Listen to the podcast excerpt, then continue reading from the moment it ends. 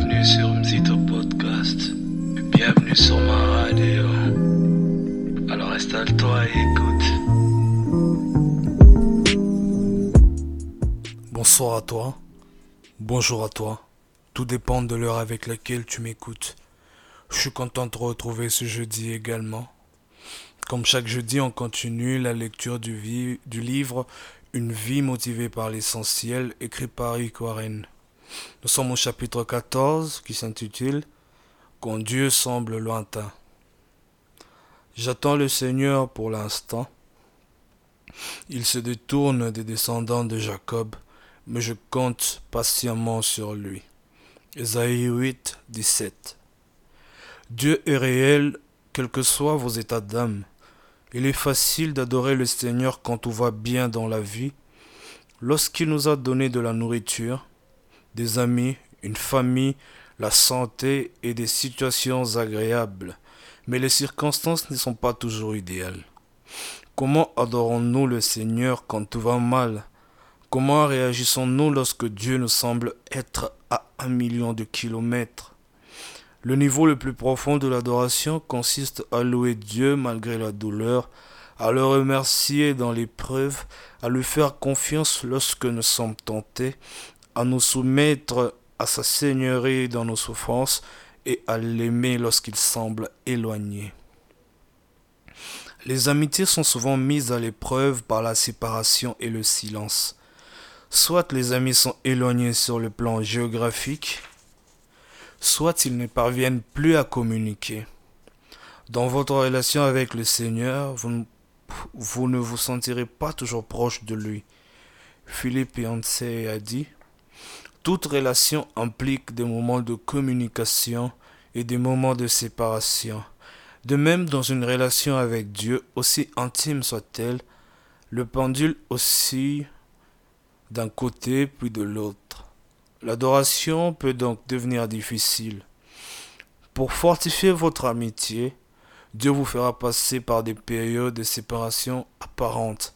À ce moment-là, vous aurez l'impression qu'il vous a abandonné ou oublié.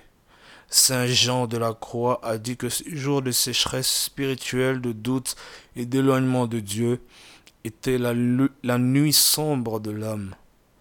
Henri Nowen les a nommés le ministère de l'absence. D'autres parlent d'hiver du cœur.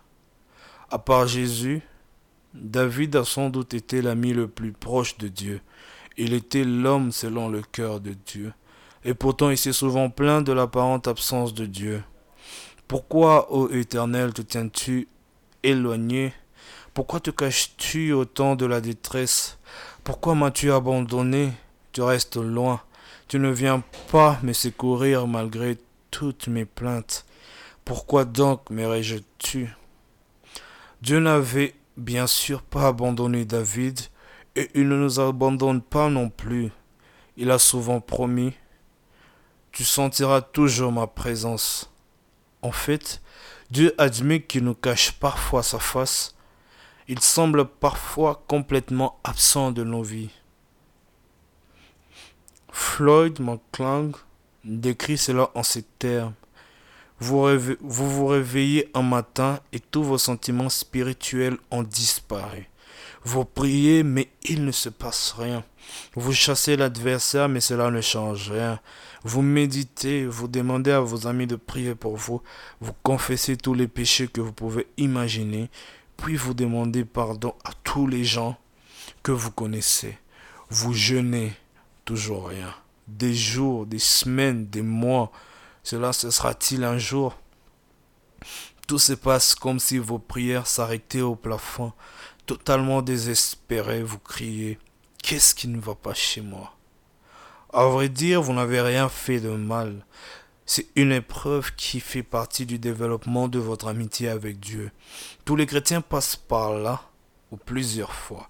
C'est douloureux et inquiétant, mais très important pour le développement de votre foi. Le fait de savoir cela a redonné espoir à Jacob. Lorsqu'il ne sentait plus la présence de Dieu dans sa vie, il a dit Si je vais à l'est, il n'y est pas. Si je vais à l'ouest, je ne l'aperçois pas. Si je le cherche au nord, je ne peux pas l'atteindre. Se cache-t-il au sud? Jamais je ne le vois. Cependant, il sait bien quelle voie j'ai suivi. Qu'il me passe au creuset, j'en sortirai pur comme l'or. Quand Dieu semble distant, nous avons parfois l'impression qu'il est fâché contre nous ou qu'il nous a punis pour un péché. Il est vrai que le péché nous empêche d'être en communion avec Dieu. Nous attristons l'Esprit de Dieu et faisons obstacle à notre communion avec lui par notre désobéissance, nos conflits avec les autres, nos nombreuses activités, notre amitié avec le monde et nos péchés. Mais souvent cette sensation d'abandon ou d'éloignement de Dieu n'a rien à voir avec le péché. C'est l'épreuve de notre foi. Allons-nous continuer à aimer Dieu, à croire en lui, à lui obéir et à l'adorer même si nous ne sentons plus sa présence, que nous ne le voyons plus agir dans notre vie. L'erreur la plus courante que commettent les chrétiens d'aujourd'hui à propos de l'adoration, c'est de rechercher une expérience au lieu de rechercher Dieu. Ils veulent avoir des bonnes sensations et ils concluent, si c'est le cas, qu'ils en ont eu un bon culte. Mais c'est faux. En fait, le Seigneur nous prive souvent de sensations afin que nous ne dépendions pas d'elles. Chercher une sensation, même celle de se sentir tout près de Christ, n'est pas rendre un culte à Dieu. À l'époque où vous étiez un bébé dans la foi chrétienne, Dieu vous donnait une quantité d'émotions pour confirmer sa présence, et il répondait à certaines de vos prières les plus simples et les plus égoïstes afin que vous sachiez qu'il existe. Maintenant que vous avez grandi dans la foi, il retire ses aides. L'omniprésence du Seigneur n'est pas la même chose que la manifestation de sa présence. L'une est un fait, l'autre est souvent un sentiment. Dieu est toujours présent, même lorsque vous n'avez pas conscience, et cette présence est trop profonde pour pouvoir être mesurée par des simples émotions. Certes, il vaudrait vous faire sentir sa présence, mais c'est comme la foi qui plaît à Dieu et non les sentiments. Il préfère par-dessus tout que vous mettiez votre confiance en lui. C'est quand tout va mal et que vous ne voyez plus Dieu à l'œuvre que votre foi grandit le plus. Job l'a découvert en un seul jour. Il a tout perdu, sa famille, son travail, sa santé et tous ses biens.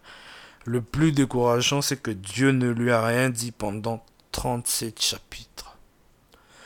Comment louer l'Éternel quand vous ne comprenez pas ce qui vous arrive et que Dieu garde le silence? Comment rester attaché à lui dans les moments critiques où toute communication avec lui semble interrompue?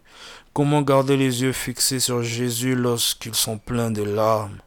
En réagissant comme Job, alors Job se leva, déchira son manteau et se rasa la tête, puis se jetant par terre, il se prosterna et dit je suis sorti nu du sein de ma mère, et nu je retournerai dans le sein de la terre. L'Éternel a donné, et l'Éternel a ôté. Que le nom de l'Éternel soit béni. Amen. Dites à Dieu exactement ce que vous sentez. Ouvre-lui votre cœur, exposez-lui toutes les émotions que vous éprouvez.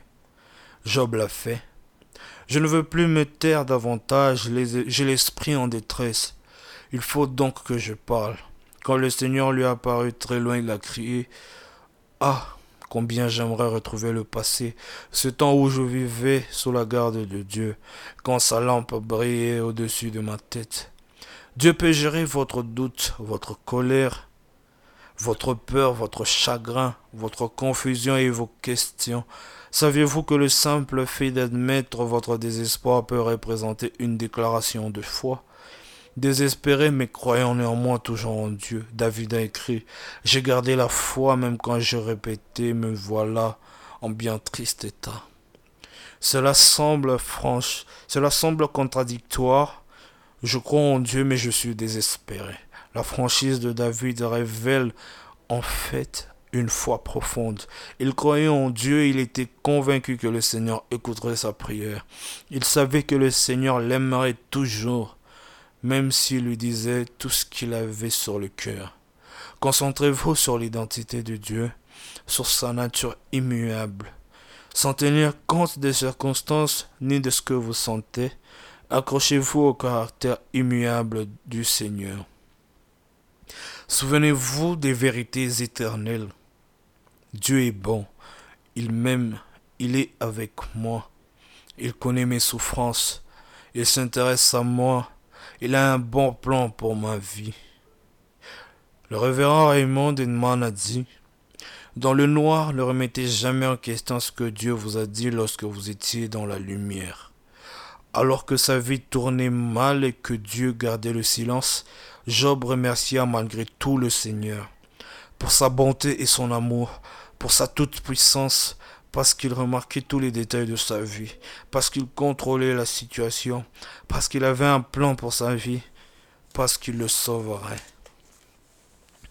Croyez que le Seigneur tiendra ses promesses.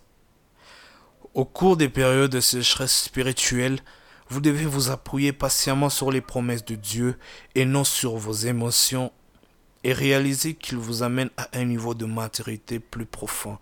Une amitié basée sur les émotions est très fragile.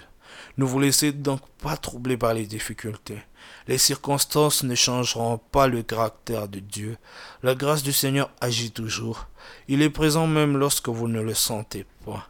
Alors que tout s'écroulait autour de lui, et que plus rien n'avait de sens, Job s'appuyait sur la parole de Dieu et dit Je n'ai pas abandonné les commandements de ses lèvres. Excusez-moi. J'ai fait plier ma volonté aux paroles de sa bouche. Sa foi en la parole de Dieu l'aida à rester fidèle. Il ne perdit pas confiance malgré la souffrance. Quand même il me tuerait, j'espérais en lui. Si vous vous sentez abandonné de Dieu, et que vous continuez malgré tout à lui faire confiance, en fait, vous l'adorez. Souvenez-vous de ce que Dieu a fait pour vous. S'il n'avait jamais rien fait de particulier dans votre vie, le Seigneur mériterait tout de même votre louange à cause, de ce que Jésus a accompli pour vous sur la croix. Le Fils de Dieu est mort pour vous. C'est une excellente raison pour l'adorer. Hélas, nous oublions souvent les cruels détails du sacrifice atroce que Dieu a accompli pour nous. Avant la crucifixion, le Fils de Dieu a été déshabillé, battu, fouetté, ridiculisé, insulté, couronné d'épines et couvert de crachats. Ses bourreaux l'ont traité le plus, plus mal qu'un animal. Ensuite, après qu'il ait perdu beaucoup de sang, on l'a obligé à porter une lourde croix jusque sur la colline, et on lui a fait subir une mort atroce en le crucifiant. Pendant que son sang coulait, ses ennemis se tenaient près de lui et l'insultaient en se moquant de sa souffrance et en riant de sa prétention d'être Dieu. Au moment où Jésus a pris sur lui tous les péchés et toute la culpabilité de l'humanité, Dieu a détourné les yeux de ces affreux spectacles et Jésus, complètement désespéré, a crié Mon Dieu, mon Dieu, pourquoi m'as-tu abandonné? Jésus aurait pu se sauver lui-même, mais dans ce cas, il n'aurait pas pu nous sauver. Aucun mot ne peut décrire l'obscurité de ce moment. Pourquoi Dieu a-t-il permis et supporté un traitement aussi terrible? Pourquoi? Pour vous permettre de ne pas passer l'éternité en enfer et d'avoir part à sa gloire pour toujours. La Bible dit, le Christ était sans péché, mais Dieu l'a chargé de notre péché afin que par lui nous ayons part à l'œuvre salutaire de Dieu. Jésus a tout laissé afin que vous puissiez tout voir. Il est mort pour vous permettre de vivre éternellement. Ce seul fait vous donne un sujet de reconnaissance. Dorénavant, ne vous demandez plus quelle raison vous avez de l'adorer. C'est fini pour ce soir. J'espère que ce passage va renforcer votre foi si vous traversez la même situation, la même période d'absence de Dieu dans votre vie. Prenez soin de vous et que Dieu vous garde. À la semaine prochaine.